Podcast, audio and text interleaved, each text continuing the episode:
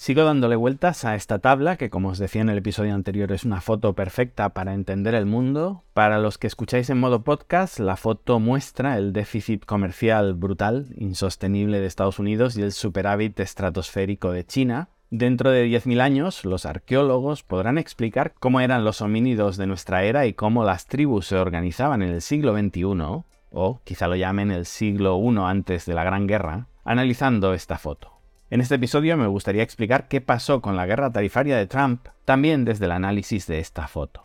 Recordemos una guerra que la inició Trump desde el objetivo de depender menos de los chinos y que las fábricas volvieran a Estados Unidos porque había que hacer America Great Again. Como vemos, desde la guerra tarifaria, es decir, desde que Estados Unidos aumentó sensacionalmente su proteccionismo, la cosa ha ido radicalmente a peor. Es lo que ocurre cuando intentas castigar a tus ciudadanos por elegir el mejor producto posible y los obligas a trabajar con subóptimos. Explico esto muy fácilmente con el ejemplo del tornillo. Imaginemos que una caja de tornillos en Estados Unidos vale un dólar cuando son locales y 50 centavos cuando son chinos. Tus ciudadanos en libertad, obviamente en igualdad de condiciones, comprarán tornillos chinos y la industria del tornillo estadounidense se hundirá, desaparecerá. El proteccionista de izquierdas lo que piensa es vamos a proteger esos puestos de trabajo. El proteccionista de derechas te cuenta lo mismo para ganarse la aprobación social, es decir, usa los argumentos izquierdistas en su beneficio, en el fondo lo que quiere es que su empresa no tenga que competir con los chinos,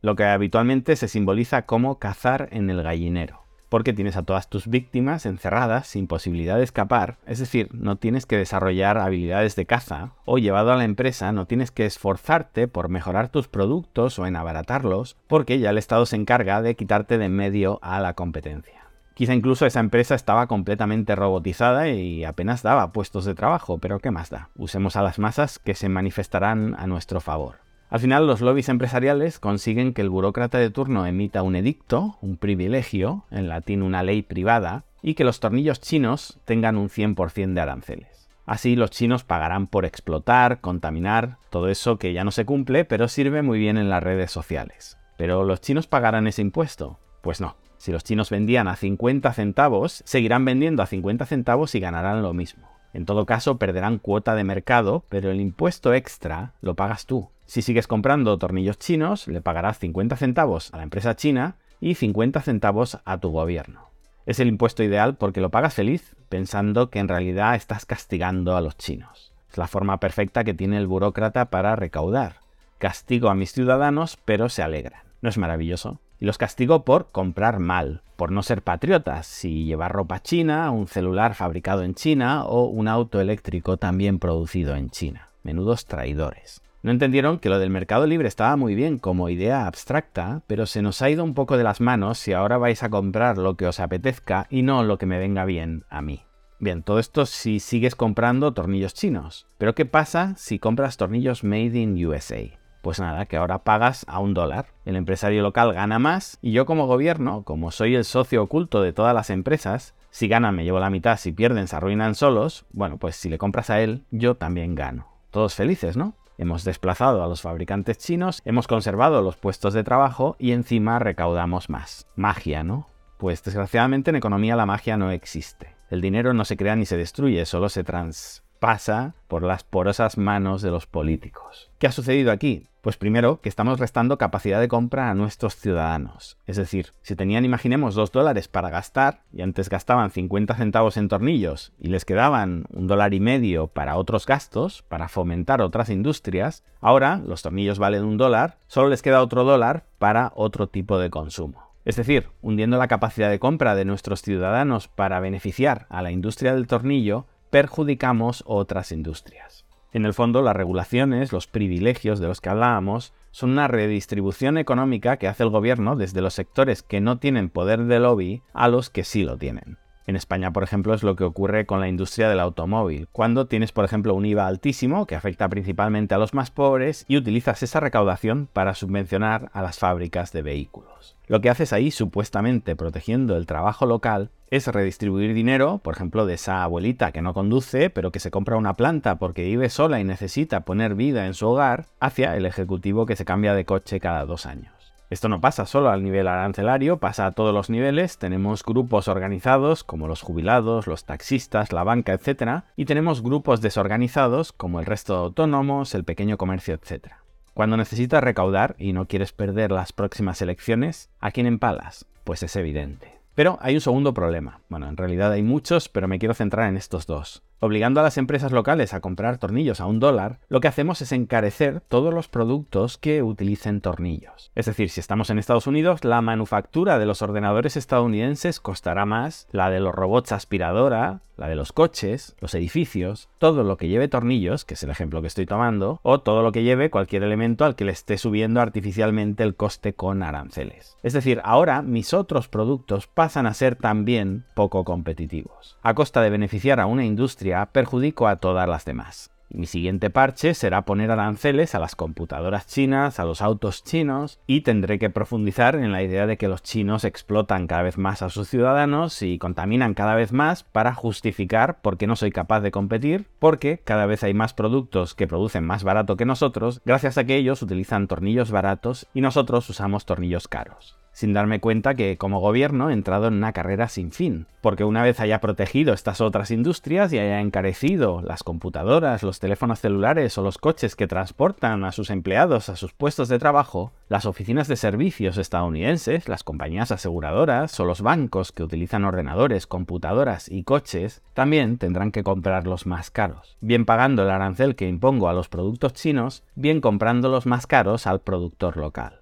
Y esto sigue. Cuando las empresas de servicios hagan cálculos y vean lo costoso que es estar en Estados Unidos y prefieran abrir oficinas en India, explicaré que son unos explotadores y que no se van a India por los impuestos bajos, sino por la mano de obra barata. Sin poder explicar que también se van a Singapur o a Irlanda, lugares donde se pagan algunos de los sueldos más altos del mundo. Y cuando tenga que explicar por qué, obviamente no lo voy a hacer contando que se me fue la mano con los impuestos, tildaré esos territorios de paraísos fiscales y volveré a tener a los manifestantes a favor. Y para los que dicen que China también es muy proteccionista, decir que sí, que a pesar de que es bastante menos proteccionista que Estados Unidos, tampoco me gusta nada. Pero dentro de su proteccionismo, hacen un proteccionismo inteligente. Sancionan sobre todo el lujo, las joyas, el oro, los cosméticos, no los bienes intermedios. Es decir, castigan a su población por gastar en lujo, bueno, provocando el primer problema que comentaba, que los chinos tienen después menos poder adquisitivo para gastar en otras industrias, pero al menos es una distribución algo más justa, del que quiere comprar lujo al que quiere comprar productos de necesidad. Es decir, los que se pueden permitir comprar una crema facial de 200 dólares están cooperando con sus impuestos en la adquisición del coche que se compra el obrero.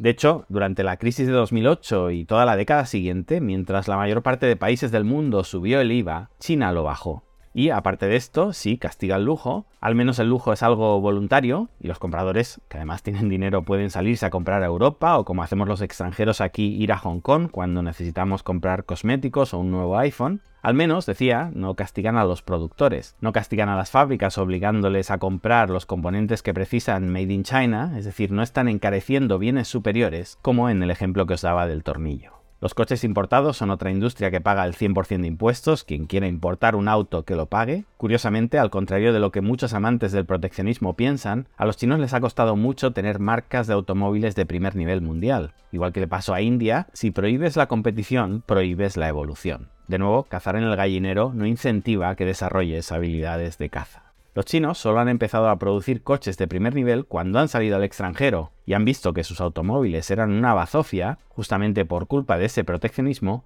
o cuando han liderado ellos una industria, como ocurre con el coche eléctrico, y o tienen que competir con su único rival, Tesla, que fabrica en China, y muy lejos de fomentar ese proteccionismo, Tesla ha recibido multitud de subvenciones para entrar a competir en el mercado chino, porque lo que se promueve es la competición. Cuando expliqué allá por 2018 que la guerra tarifaria de Trump iba a afectar más a los estadounidenses que a los chinos, no estaba adivinando, estaba analizando. Lo que os decía era, los productos que importan los estadounidenses desde China son básicamente bienes intermedios, es decir, o bien componentes con los que los estadounidenses fabrican cosas, por ejemplo baterías, no se me ocurre un mejor equivalente al ejemplo que he puesto sobre los tornillos, o aparte de esos bienes intermedios, alternativamente, lo que importa a los estadounidenses son bienes que usa la clase media y baja. Ropa, zapatos, el cargador de tu celular, el estuche del colegio de tus niños, las perchas que utilizas en casa, salvo alimentación, vivienda y energía, dejando a un lado todo lo que son bienes no transables,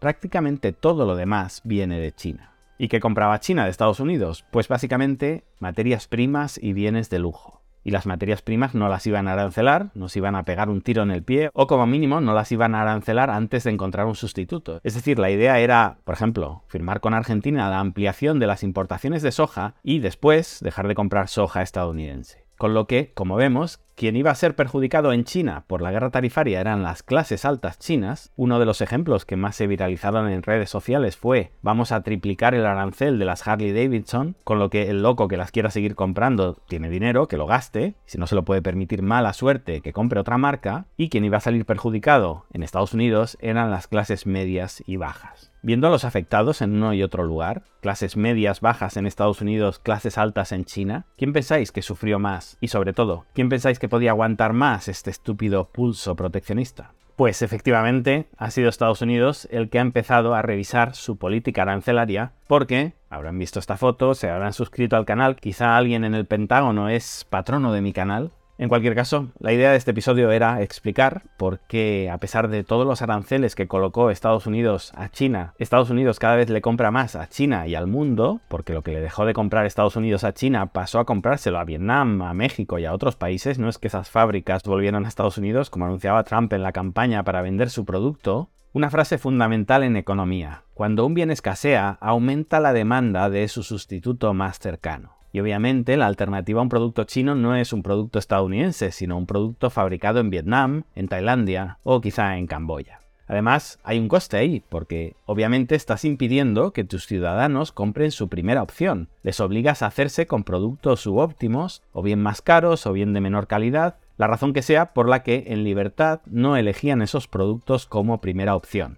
La guerra tarifaria y el viraje hacia el proteccionismo fue un desastre para Estados Unidos. Hoy importa mucho más que antes, hoy también importa mucho más desde China, hoy China exporta mucho más que antes y hoy China exporta mucho más a Estados Unidos. La economía estadounidense vive de emitir cada vez más deuda, de imprimir cada vez más dólares para sufragar su incapacidad para producir lo que necesita, y mientras el mundo absorbía esos dólares y esa deuda, bien, pero si el mundo dice basta, y hay indicios de que algunos países, además relativamente relevantes como India, Brasil, etc., empiezan a decir basta, veremos lo que nos depara el futuro. Os dejo hoy con un proverbio chino que simboliza muy bien esta última década de gobiernos estadounidenses y sus políticas cada vez más nefastas, de disparos en el pie, decisiones rápidas, irresponsables, presas del pánico quizá, y el proverbio dice, un caballo ciego siempre se asusta de sí mismo. Gracias y hasta pronto.